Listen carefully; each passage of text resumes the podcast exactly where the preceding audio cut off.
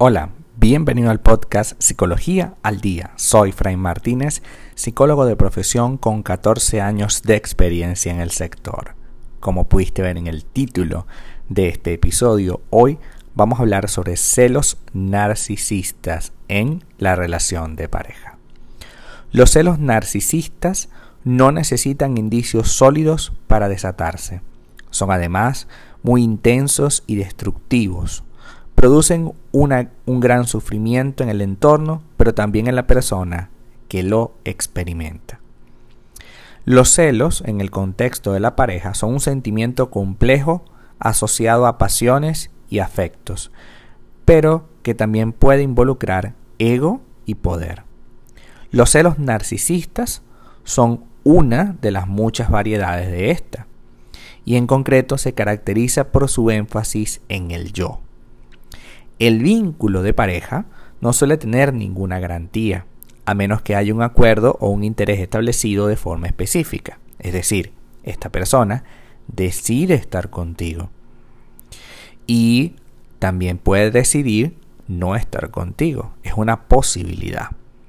En la mayoría de los casos no es así.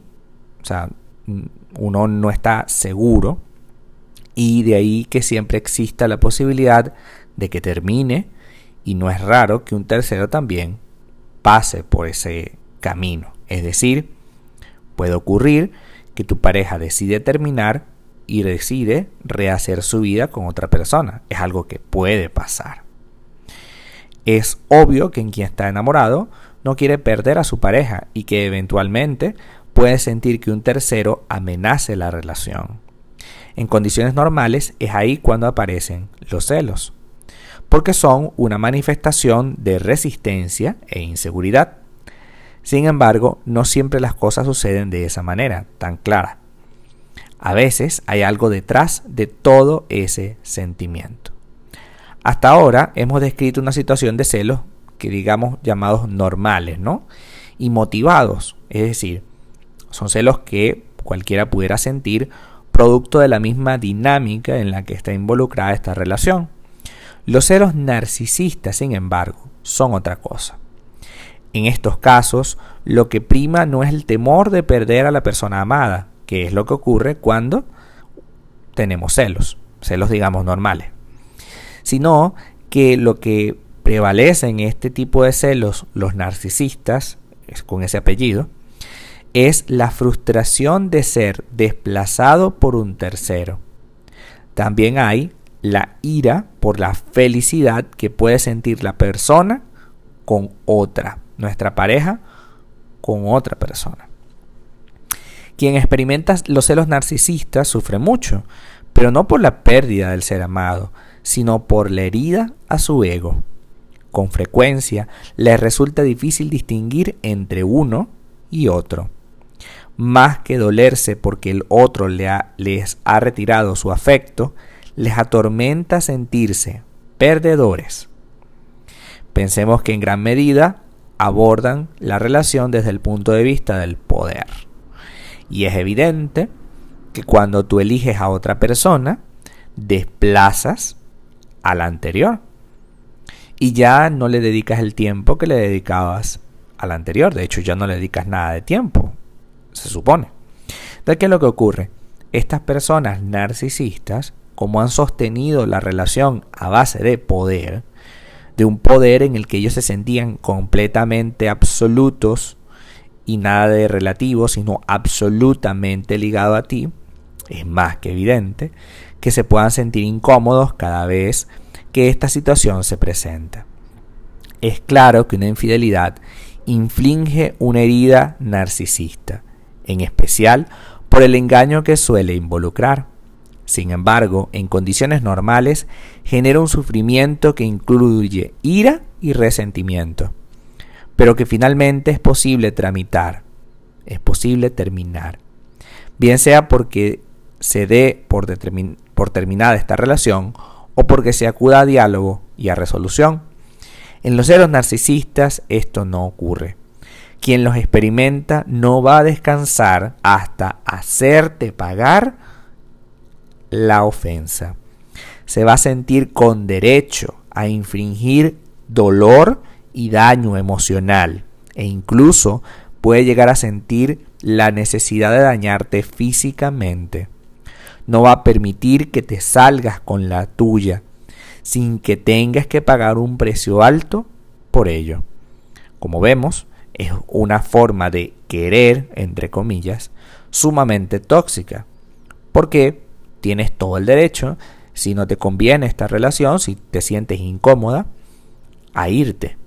Son este tipo de personas las que, por ejemplo, si tienes un hijo en común, te va a estar llamando todos los días para ver al niño, porque tú no me dejas ver al niño, que no sé qué.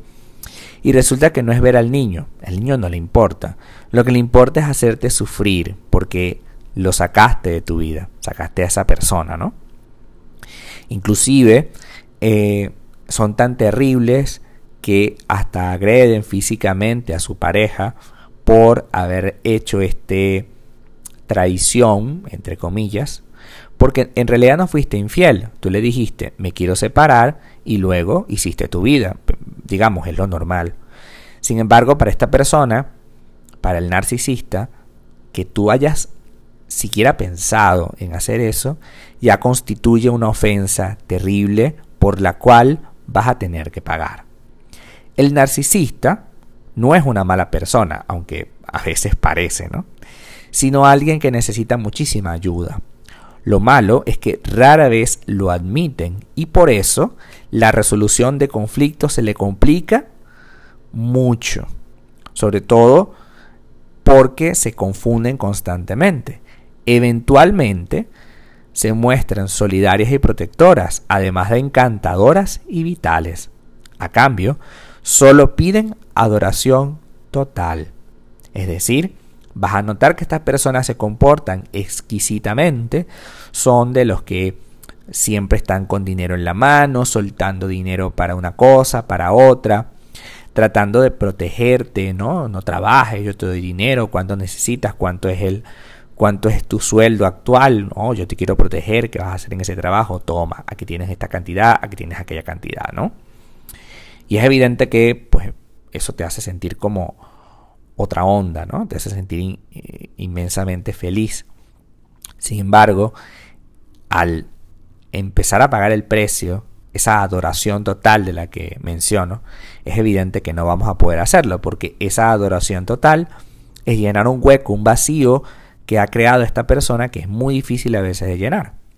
Los celos narcisistas son propios de personas con una fractura fundamental en su ego se experimentan a sí mismos como sujetos en carencia, pero compensan esto sobrevalorando el propio. Es decir, en lugar de observar sus carencias, su vacío, tratan de compensarlo a través de toda esta cuestión de ser egocéntricos.